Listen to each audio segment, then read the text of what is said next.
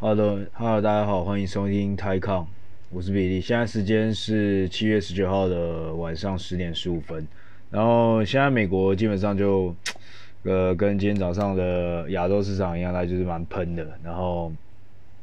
基本上三大指数都跌了快两 percent，那道琼斯是跌超过两 percent，那纳斯达克稍微好一点。那你自己说，你觉得要我怎么解释说？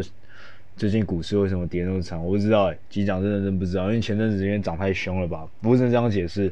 那很多人今天早上都在说，是因为因为最近那个所谓的 Delta variant，嗯，Delta variant 在世界各国又再度穿行，然后英国蛮屌的，英国就是。他们昨天创下全世界最多，就是最多新新确诊的单日新确诊人数，创下全世界最多。当昨天啊，就是昨天，它是全世界最多增加最多的。但是它今天好像就是要 fully reopen，就是原本预计啊，我不知道他们，我忘记我刚才走离开办公室之前没有在看最后的新闻，就是反正原本的 Boris Johnson 他们是的计划就是在今天要达到就是全部的回归正常这样子。那呃，反正国外媒体叫做今天今天原本叫做 Freedom Day 吧，那我不知道最终有没有成型诶、反正目前大家他们两边可能就在 debate 吧，因为毕竟干你成为你是你是创下单日新高的，然后然后然后你在那边给人家全开。不过我看其实国外主要是欧美啦，其实他们比较没有太，我觉得人民蛮习惯这一件这个就是。一波来了一波，然后大家可能慢慢现在接受说，就是这个 Delta variant 也是会比较严重，然后你原本打两剂疫苗应该是有可能没办法不够不够强去阻挡这个 Delta variant 的传染，但是现在开始在演你，就是说要不要在年底前要打第三剂，那其实衍生出一些问题啦，那就包括说，嗯。其实原本现在这些已发展国家是已经就是欧美国家已经打得差不多，他们已经开始慢慢可以把一些 capacity 给出给呃疫苗不足的国家。那比如说像像像像其台湾现在也算是那一些比较贫穷国他们不是没有钱，只是台湾就是在排队，或是前阵子就是因为台湾太有信心了，或是大家不太想打疫苗，所以一直以来都没有去要求去去去订购这个疫苗的部分。那很多国家其实比台湾还惨，是他们其实是因为很穷，所以他们买不起，然后他们都是要靠那个卫世界卫生组织的那个这个 Co 那个 COVAX 的 program 去去去等。那现在就出现一个人道的问题说，说干如果如果你的本国人民就是比较富有的国家，本国人民需要打第三针的话，那他们的公司就是他们会不会让他们的疫苗公司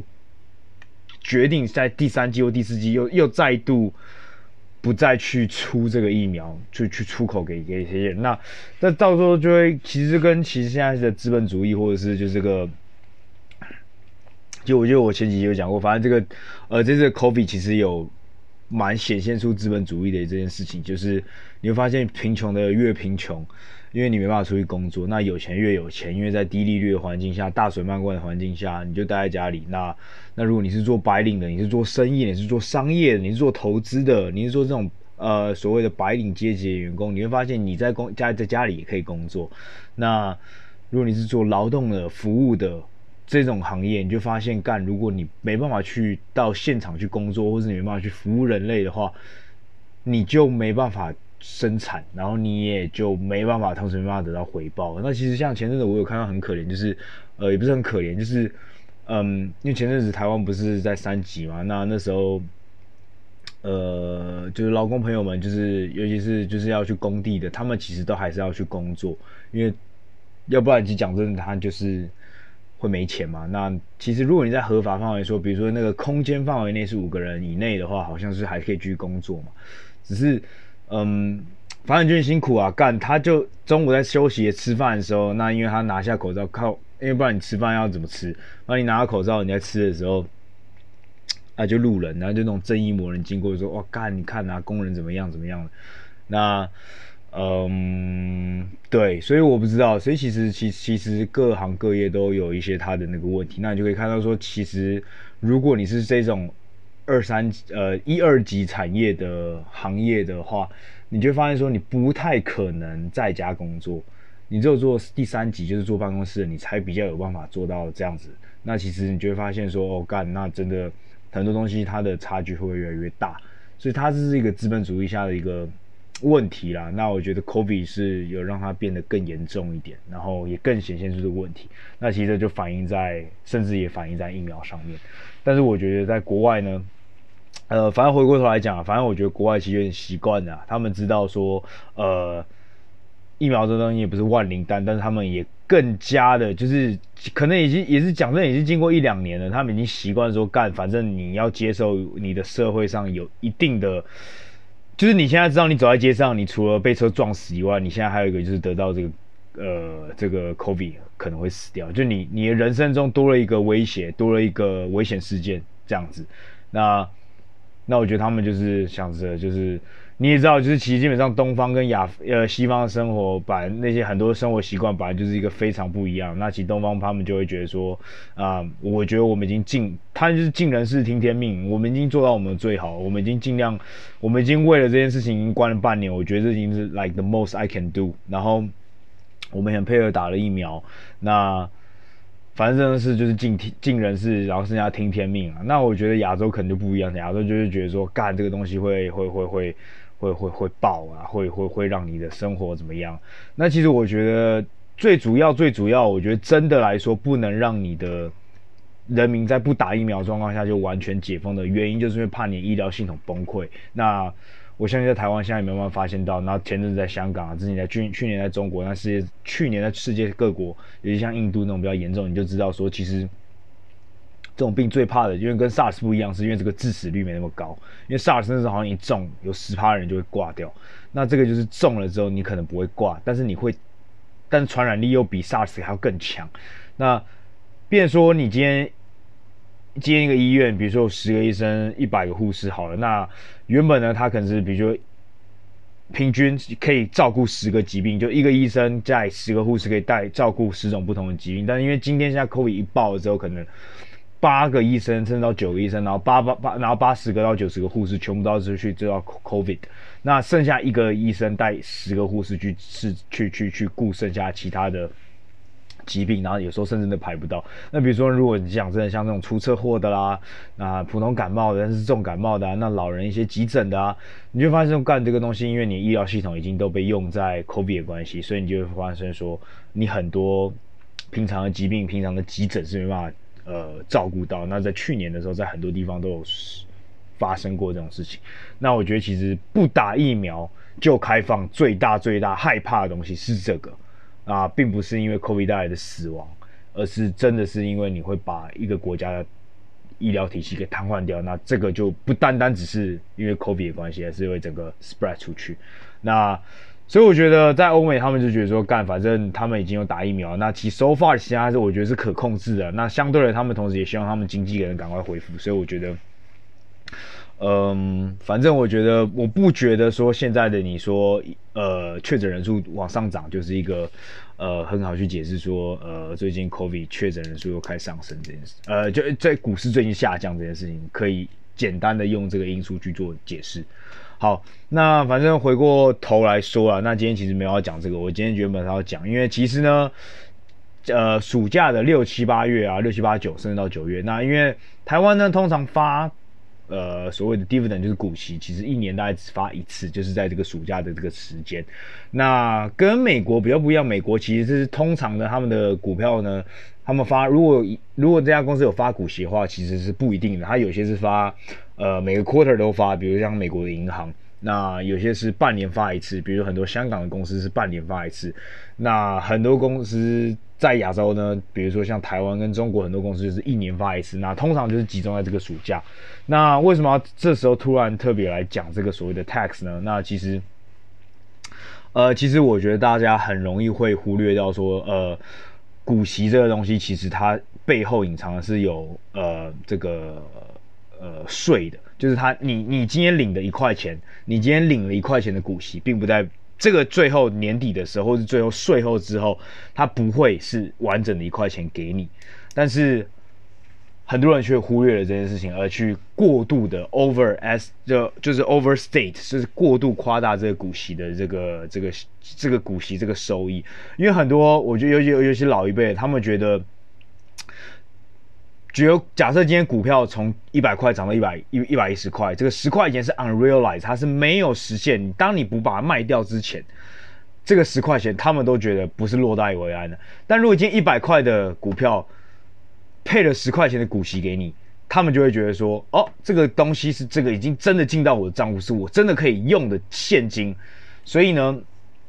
对他们来说，这个钱才是真正赚进来的钱。但其实我觉得，通常。这就是一个很大很大的误区。第一个，这个股息呢，其实它是在不同 region，在不同地方，它会有不同的税税率。那在台湾，它是会被抽税的。那比如说在台湾呢，呃，它其实是要被扣一个，呃，叫做就是股息税。那去呃前年的时候，它因为有税有税改嘛，所以如果你的综合所得税如果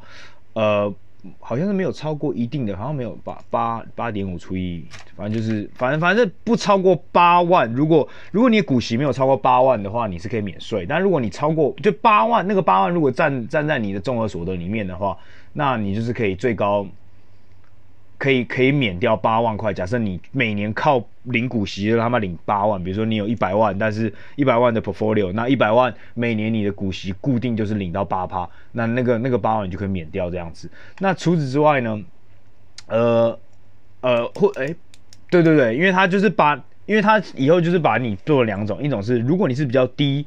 综合所得人，你就把你的股息，你的股息就会被算在你的。综合所得的其中一个来源，就除了除了你的薪水以外，呃，股息也会是你一个所得来源。那它这里面就有一个八万的八万块的这个股息。它是你可以免掉这个股息税，那它就会算在你的综合所得税一起算。比如说你今年的薪水是三十二万好了，那你就加这个八万，总共四十万去抽你的股息，呃，抽你的综合所得税。那你综合所得税可能是十五趴，可能是十趴这样子。那反正那个股息，那个八万块股息，它就不会被 double tax。什么这叫 double tax？就是它不会被重复课税。那除此之外，如果你不是把你的股息记到你的综合所得里面的话，或者是或者是你的股息超过八万，比如说你今年有二十万的股息，比假设假设你有四百万，你你的股票账户有四百万，那你今年四百万里面有拿了五趴的五趴的股息，那就是二十万嘛。那二十万里面就超过了八万那个免税的部分呢，你就会有十二万，你是需要抽一个所谓的就是呃股息税。那在台湾股息税是二十八趴。那所以意思是什么？意思就是假设你今年，假设你今天。领了一百块的股息，那等到缴完税之后，你真正实领进来是乘以一减掉零二十八趴，就是七十二 percent 的意思。所以你今年今天这个股息其实实实质领到的是只有七十二块钱而已。好，那我们今天来稍微先再退一步再讲一个，呃，当今天如果一家公司发就是。告诉大家，就是在股东会上面，或者在比如说每就一年一度股东会，他宣布他今天发，比如说他，假如现在的公司它是一百块好了，那他就说，呃，我今年会发五块钱的股息。那五块钱的股息呢，他就会在比如说呃，比如说我就讲七月十九号 announce，那七月二十号会放进去。那七月二十号发只是那个，就是七月二十号当天呢，它的股价会出现反应。就像我刚才讲，如果他原本的股价如果是一百块，那他已经宣布说他发五块钱的股息的话，他当下呢，隔天呢，在在正式实施生效的那一天呢，他的股息股他的股价就会从昨天的收盘价直接减掉那个那个价格。所以我刚才说一百块减到九十块，所以七月二十号当天开始呢，就是它的交易它的交易价格就会九十五块钱。所以有时候你看到，比如说前一天收盘是一百块，那今天开盘呢，就会就是九十五块。那你就会发现，哎，干奇怪，昨天一百块，今天开盘却是九十五块，但是它却没有跌五 percent，就是你会发现它的股价显示没有，它的变化没有跌五 percent 的原因，就是可能今天就是除息日。好，那是第一个。那第二个其实就是，呃，在除息日当天呢，你不会马上收到你的股股，你不会马上收到你的现金股息。那通常呢，它都是会隔个，比如说半呃半个月吧。不一定，反正它是需要一个交割的时间，因为它其实是会用十九号，比如说十九号 announce，那二十号正式就开始，它会把二十九号收盘的时候，手上还持有这张股票的股股民们去做一个登记，那这个登记是需要时间的嘛？登记登记登记完之后，然后公司确定之后，然后再透过银行去派发这个股息。那派发股息有分两种，一种是派发股票，一种是派发现金。那派发股票的话，那假设比如说是五块钱。如果这张股票是一百块，那他决定派五趴的股息，他就要派五块钱。如果是现金的话，就很简单，直接派五块钱给你嘛，那股价就变九十五块。那如果呢？如果如果是要派现金股利，呃分呃股票股利的话，要怎么派呢？那他基本上就是会用一个，你就会发现，在九呃在七月二十当天，你如果原本是一百张这张股票的话，你就会变成一百零五张，就是他会多派五张股票给你，所以你原本有一百张，他就多派五张给你。那一样哦，这个原本的价格是一百。乘以一百，你原本是一百块的一张股票，然后你有一百张，所以你总共有一万块嘛。那等到等到等到当天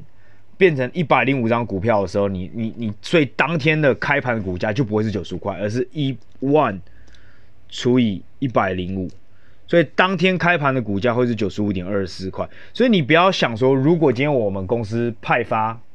呃，股票股利给你的时候，比如说我你每每每个人持有一千张嘛，或者一百张的话，我就派五张给你嘛。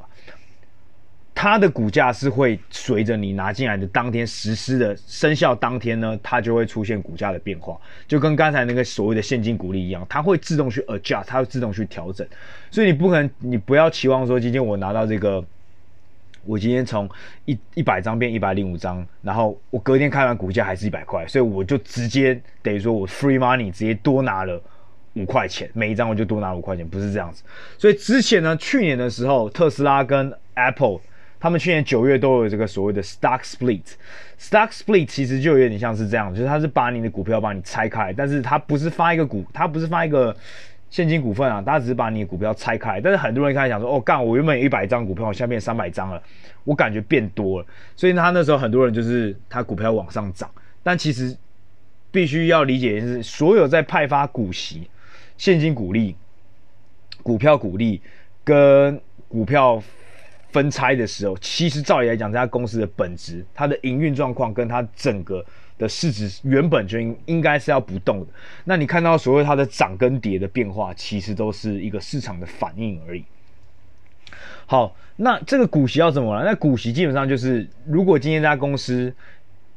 这一年都有赚钱的话，比如说今年每个股本他赚十块钱，那他五块钱继续留在公司里面去做发展，那剩下五块钱他决定派还给股份，呃，派还给股东，所以他就会他就会派一个五块钱的股息这样子。那这个这个这个这就是。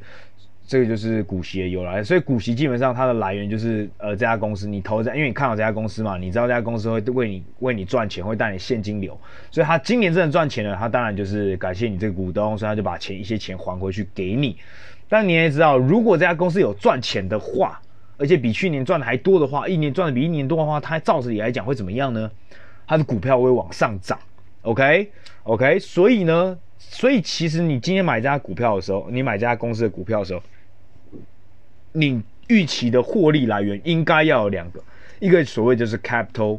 raise gain，就是 capital 涨上去，就是你今天买进一张股公司，你希望它股票涨，这是第一个来源。第二个才是就是所谓的这个呃收入，这个 dividend income，就是它的股息，就他今天赚钱了，那惯赚钱的时候，他就会把这个收入然后去派派还给股东这样子。那派还给股东，其中一个最正常方、最简单的方法就是要用这个 dividend。但是呢，近期来，近期内呢，就是因为，呃，因为尤其在美国啦，那台湾我觉得目前还没那么常见，但是在美国，在过去十年、二十年，就是因为这个股息呢，他们也有抽税，所以有抽税之后呢，所以就很多股东开始越来越不喜欢有 dividend，越越来越不喜欢收股息，所以就开始有一个所谓的叫做呃股东呃就是公司回购。就是公司去市场上买回他现在的，比如说他一样去买，他今年也要派五趴股息，他用什么方法派？很简单，他直接去市场上买回市场上五趴的股权，五五五趴五 percent。现在比如说现在市场上流动一百万张股票，那如果今天他公司跑去市场上买回了五万张股票，那市场流动股票是变九十五。那买回来之后，他把这个注销掉之后，那请问一下，市场这个流动性变小了之后？你的所有权是就变多了。我问你，你原本如果持有，就我刚才讲，刚才如果原本他所有流通股票是一百万张，那你持有五万张。那如果今天公司去市场上买入了，买回五万张，那所有流通的剩下变成九十五万张。那请问你的股份这时候从五 percent 变成多少？那就是五除以九十五乘以一百，变五点三。所以你自动的就增加了这个这个三零点三 percent 的这个股权。那这家公司的股权，那其实呃五点三如果是除以五的话，那基本上也是乘以。那基本上也是五五趴左右，所以你基本上他今天去，他今天去市场上购回五趴的股份，你的所有权照理来讲会自动占这家公司的增加了五 percent。那其实这个方法就是也是在发还，也是用另一种方式在发还这个，呃，这个这个公司的所得给你们。那 share buyback 也就是所谓的公司这个回购股份呢，它是不抽税的，所以这。公司的 buyback 其实是过去十年、二十年的美国往上涨的股票往上涨一个非常非常巨大的一个动力。你可以去看一个很多研究，那基本上他们他们说，呃，回购应该是占了二十趴到三十趴。过去呢，美国十年的上涨这个这个这个动力是来自这个股票回购，不是来自股息。好，那我们再来讲，再讲回台湾。那既然股息要抽二十八趴，那请问？资本所得就是，比如说我今天买进一张一百块的股票，那如果它今天涨到一百二十块，我把它卖掉的时候呢，它会不会抽税呢？你这这多赚二十块会不会抽税呢？呃，这个证券交易所得税会不会被抽呢？很开心的各位是不会的，它是不用抽税的，它是不会抽税。所以这时候有没有各位有没有看出来一件事情？呃，我在，然后在这边再跟补各位补充一件事情，就是如果今天我再回到刚才，比如说七月二十当天，从一百块股价掉回九十五块，对不对？如果当天呢九十五块就马上跳回前一天派息前的一百块的话，他直接把那五块钱的股息的洞补起来的话，这个行为就叫做填息。那你就会听到，比如说你为什么常常听到说，哦，台积电花了几天才填息？台积电怎么怎么样？今天没有填息，这样填填了几 percent 的息的原因就是这样子。所以如果派息当天，比如说掉了，就是掉了五块钱嘛。如果它涨回三块钱，那你可以说哦，它填了六十趴回来，它填了三块钱回来，它再差两块钱就可以完全的把这个息给填补起来。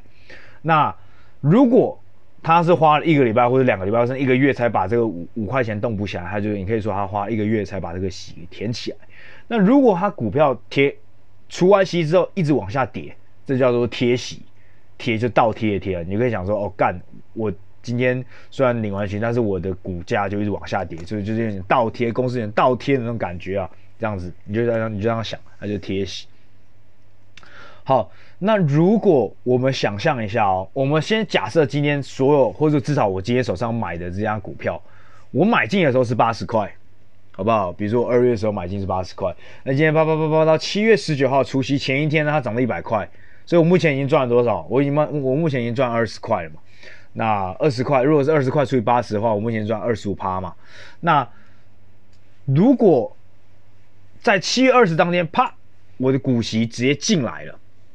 因为我就拿到五块钱了嘛。那我股价变九十五块嘛。那你们可以理解说，我今天拿入了账户五块钱的现金，这是其中的五块钱。那未未实现的损益是十五块。你可以这样理解，你可以把它拆成两个部分，或者是你可以把它合在一起去想。那反正总而言之，它就是二，它它就目前呢，目前还是二十块。OK OK，那就那那基本上就跟如果一家不填，就是不不不付任何股息的一家公司，八十块涨到一百块，两家公司一样，你都是你都是你目前的未实现，你未实现损总实总损益怎样讲？总损益就是未实现损益跟已实现损益。那以实现损益就是我刚才讲，比如说像这种有股有派股息，还是五块钱已经进来了嘛？跟你个右边那家公司，如果八十涨到一百块，然后你不去卖它，但它也没派股息，那它七月二七月十九到七月二十当天，它还是还是维持在一百块，那一样你也是赚二十块，所以两边都赚二十块。但是呢，如果你今天在七月二十同一天，我们去把它卖掉的话，我们当天去卖掉的话。你你在这边，你在 A 公司就是有派股息这家公司呢，你是拿到多少？你是拿到五块钱的股息嘛？那你你还记得我刚才说七月二十当天，因为你除完股息一百块就变九十五块嘛？那九十五块减掉你的资本，你资资成减掉你的成本，所以你的呃这个所谓的呃证券交易来的所得是十五块，所以五块钱是你的股息，十五块钱是你的呃呃实现所得，那总共加起来是二十块，跟你在 B 公司它不派股息。但是一样是一百块，那你在七月二十把它卖掉，是一百减到八十，你是赚二十块。好，我刚才说什么？在台湾呢，你的前面这个 A 公司的这个五块钱，因为它是股息关系，所以它要被抽二十八 percent，所以它这个股息会多少？五乘以零点七二，所以是三点六。那三点六加上你的十五块，会变成十八点六块。那因为因为那个十五块是来自这个资本所得，就是它的资本成长。那证券就是证券交易你，你低买高卖这个所得，那你 B 公司呢？纯粹的二十块全部都是低买高卖来的，所以你完全进来你的账户税后账户就是二十块。当然我们还有一个所谓的，比如说证券交易税这些，那这些证券交易税是很 limit，你就或是反正你就我们在这边就先当做没有，因为证券交易税基本上好像就是零点多啊，零点几 percent，跟我们在算的这个几十 percent 是他妈那那是差之。千里，所以这个东西那种证券交易税，我们那种手续费我们就先不算。那你就看到干，如果你是透过股息的话，你总共这家公司你真身他身上赚到的是十八点六块，但是你如果不派股息的卖掉的话，你是实赚了二十块。所以这就是为什么各位常常可以听到说，干这家公司下礼拜除息，下礼拜除息的时候呢，会有很多投资人把钱卖掉。就就会在除夕之前把这个股票卖掉，等到除夕一结束，七月二十号一当天，那个价一往下降，他就进去买，他就是买，他就他也不管，他就是要先把它再买回来。他这么做的时候，其实就是在省那个股息税，就是这样子的原因，就是因为他在台湾，那台湾基本上也相对于也是可以适用在呃韩国、中国。跟一些欧洲国家，像 Swiss 跟 Luxembourg 卢森堡跟跟瑞士，那他们就是有抽 dividend tax，有抽股息税，但是不抽这个资本所得税。呃，资本所得还是资本利得，我也不知道，反正就是股票你低买高卖之后赚到了这个钱。那这就是为什么，这可以解释说为什么很多人会在呃在这个发股息之前把。股票给卖掉，然后发完股息之后再卖，再再买回来，所以你就会知道说，干有时候在股票在发股息前一天，它就会有一个所谓的卖压的原因，就是主要是台湾有抽这个股息税。那像香港跟新加坡呢？像香港跟新加坡就是资本所得跟股息都不抽税，所以这就是我觉得其实台湾很多时候，我不知道为什么很多人会那么注重这个股息。那台湾其实是全世界数一数二高那个。我们台湾股市是数一数二高，那个殖利率，也就是它只纯看价，呃，那个股息除以你的股票，这个殖利率是数一数二高，全世界数一数二高。然后韩国也是很近，那不知道为什么那么高，因为它基本上好像是美国快两倍。我记得去年还是前年的同年，它是五趴多，然后美国还两趴多而已。那基本上干是两倍多，你就知道台湾多爱这个股息，但是。其实这个超级不合理的原因，就我刚才已经证明给你看。但是香港人也超爱股息，那香港超爱股息干，我就觉得超合理，因为他的股息是扎扎实实实一百块的股息就是一百块，真的直接打进你的账户的那种，它不会被抽税。新加坡也是，那我觉得只有在这个时候，你才拥有去说我要去追求一个高稳定的一个回报，所以他们还要去买一个，比如像什么香港宽频啊、香港电力啊。然后，所以这也是我们之前李嘉诚那些这些物业非常的、非常的吃香的原因，因为他们的股息就是派到六趴、八趴之类的，那这些东西就是真的不抽税。那还有一个叫 REITs，呃，我我要看一下 REITs 的中文是什么？呃，REITs 是一个，就是上，它是也是上市的股票，但是它就是。一家公司帮你去买哦，它叫做 Real Estate Investment Trust，Real Estate Investment Trust，它就是不动产的投资信托。它其实就是一本一家公司呢，它在这个公开市场去募资，然后它就去买，比如说买一百家不同的一个不动产，然后去帮你 manage，然后它等于说说在这个，然后在之后 manage 之后再把这个不动产租出去。那它每年就是用这个不动产的租出去的这个。这个租金呢去派这个股息给给给股东。那在新加坡跟在香港，这个 REIT 是非常的受投资人喜欢的原因，就是它这个股息非常高，通常可以来到六趴八趴。那基本上就有点像是一个，呃，让这些散户们可以有个方法去投资一个不动产基金的那种概念，或者投资一个对，有点像不动产基金或者一个不动产 private equity 的概念。那这样让小资本都可以参与这样的游戏。那最诱人的地方，其实它的高股息，它是完全。不会被抽税的，所以只有在一个完全你的股息完全不被抽税的环境下，你去追求一个高股息会更加的合理。这是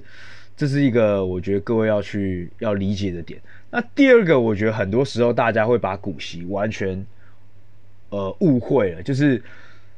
巴菲特他说，为什么现金流现金进来很重要，跟股息进来很重要呢？的原因是这个股息进来之后，你的股息通常要再投资，也就是说什么？今天我刚才在拿干那个 A 公司的举例，他今天五块钱派给你之后，那抽完税之后，你是不是拿三点六块？三点六块不是要让你拿去花掉，三点六块你要拿去再把它投资回这个股票，那这个东西才有钱滚钱的这个，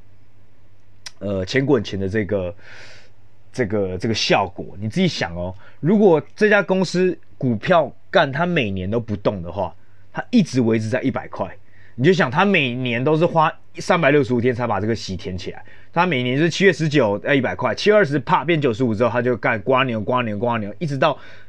下一年的七月二十九的时候，它才又填我一百块，然后再，所以你买这只股票在冲三小，你就是有点像在买一个债券，然后你每年拿那五趴五块钱的股息，然后再被扣掉，你变三点六块。如果你把这三点六块都花掉的话，你这个账户是永远没有在进步的，就是你只是每年固定从那个那个地方提三三点六块出来而已。但如果你有办法把这个三点六块再丢回这个账户，那你下一年的时候你会抽股息是多少？是一百零三点六中的五 percent，呃的的零点零三六 percent。那再拿这个零点，在新的零，再这样是多少？零点零三六，这样三点七。那你三点七之后再投进去，不会变成一点七三嘛？那一点七三。这样一个滚滚滚滚滚，它之后十年、二十年之后，它才有一个复利的效果。但我觉得很多人都会觉得说，干股息拿到就是拿到，我就把它当现金，有时候不领出来，但有时候就是把它拿领出来，把它花掉。那久而久之，我跟你讲，这个东西就会变成一个，它它它就会，它你你你在买这个公司的时候，你就会失去这个钱滚钱的效果。那如果我们把它反过来，如果这家公司是不派股票的，但它每年都是五趴五趴的成长，就今年今天买我是一百块，但股票它就稳定的，明年比如七月十九买是一百块，那下一年七月十九它会变一百零五块，那在下一年十下一年呢，它如一百零五块哦，大家再乘以一点零五，它不会变一百一，它会变一百一十点二五。因为这就是你知道吗？这零点二五其实就是原本股息，如果你领进来，假设在香港的话，在香港你不抽，不就算政府不抽你的股，不抽你的股息税，你也要把钱丢进这个，继续再投资这家公司的原因，就是因为如果你把这个钱花掉的话，你明年的时候就不会有这个零点二五的出现。那在第三年呢，一一百一十点二五，如果再乘以一点零五的话，就会变一五点七哦。那你过去这三年，如果你是把它花掉的话，你也就不会有这个零点七六这个出现，所以这就是一个钱滚钱的一个的效应。那我觉得，如果你今天是买一家股票不派股息给你的时候，你只要一直忍着不卖，它就会自动帮你省略掉一个，你知道吗？其实这就是人类的一个冲动，就是很习惯啊，干钱入账了，我就把它花掉那种感觉，就是有点像犒赏自己一下那种感觉，所以。这是一个股息，它一个非常大的第二点，就是很多人觉得干股息拿拿进来就是爽，就是干，这是我的收入。但是很多时候其实忽略，除非你今天投这家公司，比如说你买富邦金啦，你买台泥，买这种这种高股息的股票，很多时候如果你真的就是依赖它，你真的把它当成是你每年的租金，比如说干你有一千万或两千万在这种股票里面，你就真的把它当不动产，你就因为你就你就把它当租金的话，那那就算了。但很多人就是不会把这个当租金嘛，所以所以我觉得这是一个台湾人在，或是其实我觉得全世界人在投资股票，如果对股息有太高迷失的时候，必须注意到第二点。所以我觉得第一点呢，就是你的股息税要考虑进去。我今天在讲台湾嘛，因为因为我知道在香港的话，其实不用担心。那在中国它也有股息税哦，中国的股息税是二十趴。那那你也，但是你的资本利得税，就是你你的成长，你股票成长如果卖出去赚到钱的，还是没有税的。那第二个就是股。那个股息再投资的重要性，我觉得很多时候大家是忽略掉的。好，那再，呃，我再快速的讲一下美国的不同。美国的 capital gain tax 它是有的哦，它就是如果你的股票你从一百块涨到了一百二十，然后你把它卖掉的话，它是会有这个 capital gain tax。那它又分得更复杂，它有分 short term tax 跟 long term tax。那最简单的方法，它的分法就是一年内卖掉的话，就叫 short term 的 capital gain。如果一年以后才卖掉的话，叫 long term capital gain。那 long term capital gain 最低最低有可能是 charge 到零 percent，那就看你的那个，因为它也是一个所谓的这叫什么？呃，这就是那阶梯式的那个，就是这叫间隔式的那个区间式那个税收，就是跟你的收入有关系啊。就是比如说，比如说。呃，比如说十万块美金收入以下的人，他只要 tax 多少？那十万到二十五万这样子是多少？就那个 ladder 式去阶梯式。所以它的 long term capital gain tax 最高抽 charge 到两二十 percent，最低可能是零 percent。那 short term tax 就是短期内一年内就卖掉了，像那种当冲客在，像很多人在散户在玩那种短短线冲来冲去。就要注意，如果你是玩美国的股票的话，你就有可能会面临到就是 short term tax，那就是十趴到最高有可能被抽到三十七趴。对，那美国它也有抽股息税二十趴，那你就看到 A 干，其实如果你的你如他其实都是在鼓励你，因为我刚才有没有听到 long term 的 capital gain tax 最高就是二十八，但你有可能被 charge 十五 percent，你也甚至不用被 charge 任何的钱，他其实就是鼓励你领着。拿着这张股票，然后可以 hold 久一点。那你 short term tax 有可能会被 charge 到三十五趴以上。那呃，同时呢，他也是鼓励你，就是就他的税负呢，其实也是鼓励呃美国的公司去去让去让你的企业有更强大的成长，instead of 让投资者去关注在这个 dividend tax，因为你的 long term capital gain tax 可能是会比你 dividend tax 还要比你股息税还要低很多。那好消息是，对于非美国人来讲，你只要证明你不是美国的税务人的话，就你只要没有美国护照的话，比如像我们台湾人，如果是去买美国的股票的时候呢，我们其实是没有所谓的呃这些他面临到 capital gain tax 的问题，我们不会面临到他的长期的 long term 啊，你我也不会面临到 short term capital gain tax，所以基本上你可以轻松的抽查，你可以轻松的当冲这些股票。但是呢，我们如果买它的公司，然后同时这家公司有配股息的话，我们会被扣一个叫做所谓的 withholding tax，withholding tax 是三十趴，所以这也是为什么美国真的其实不太喜欢配这个股息，然后所以很多时候会使用这个所谓的这个股票回购的方式，就是在这边。那没错，今天大概就是讲到这样，所以我觉得今其实今天就是分享一个就是比较复杂呃。好像跟上礼拜讲的也一样，但是我觉得是比较重要的东西啊，因为很多人不一定所有人，应该说基本上大部分人是不玩选择权的，但是基本上大部分的人就在做股票的话，都会遇到这个税收的问题。那其实这税收在长期下长期下来讲，对你的长期的那个回报来说是非常非常严重的大，除非你是像香港一样、新加坡人一样。他们是如此的无忧无虑，他们不用担心他们的 capital gain tax，他们不用担心他们的 dividend tax。除此之外呢，大家都要去注意到这些每个地方不同的，而且在玩每个地方不同的股票的时候，需要一个很大很大的一个注意点。好，那今天大家就先讲到这样子，然后不要看市场，感觉很棒，就这样，拜拜。